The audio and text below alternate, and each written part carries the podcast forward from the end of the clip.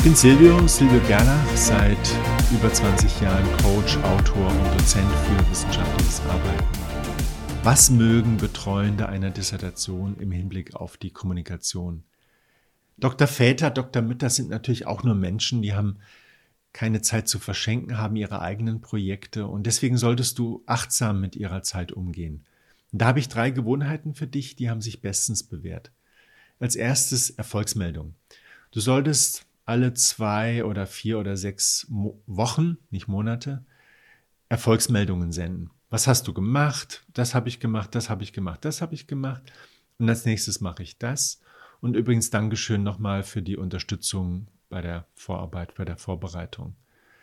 Das macht dir gute Laune beim Schreiben, das macht gute Laune beim Lesen, das hebt auch so die Gesamtstimmung, also der Optimismus, dass das alles klappt, steigt. Und es geht achtsam mit der Zeit um, weil es ist kurz und knackig. Und es ist auch diese implizite Wertschätzung, das ist nur möglich gewesen, weil Sie mich unterstützt haben. Ja, in der Vorarbeit. Das ist gut. Die zweite Gewohnheit ist, die E-Mails, in denen du um Hilfe bittest, sehr gut zu strukturieren. Du solltest kurz und knapp und knackig formulieren. Wo stehst du? Was hast du bisher gemacht? Jetzt, was relevant ist. Was willst du? Was klappt nicht? Was fehlt? Was erwartest du? Und dann wissen deine Betreuenden, was von ihnen erwartet wird, können dann auch antworten, auch relativ kurz und knapp.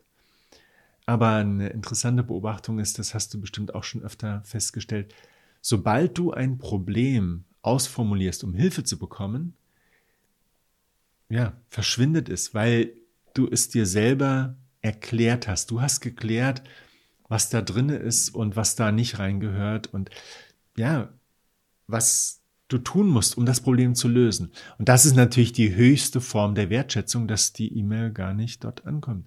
Schick einfach weiter deine Erfolgsmeldungen. Ja. Die dritte Gewohnheit, äh, das ist mein Favorit. Es geht darum, wenn du ein Problem hast, dann solltest du es schon so vorbereitet haben, dass du die Lösungsoption schon ganz gut kennst. Also eins, zwei, drei dass du sie so vorbereitet hast, dass du eigentlich deinen Betreuenden das als Frage stellen kannst, ja oder nein. Also als eine Art geschlossene Frage. So nach dem Motto, soll ich das so machen?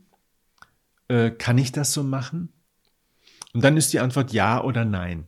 So, und jetzt kommt noch ein kleiner Twist.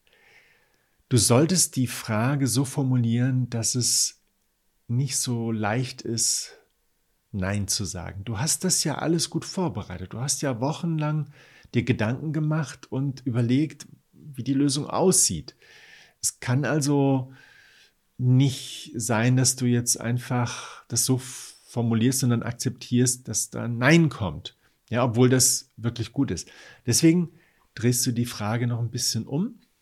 Und zwar formulierst du, spricht etwas dagegen, dass ich das so und so mache?